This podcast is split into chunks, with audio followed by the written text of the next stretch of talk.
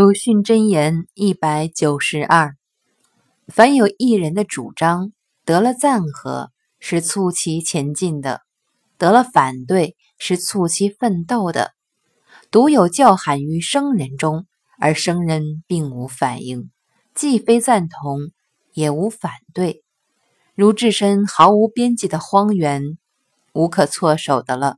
这是怎样的悲哀啊！选自《呐喊》自序。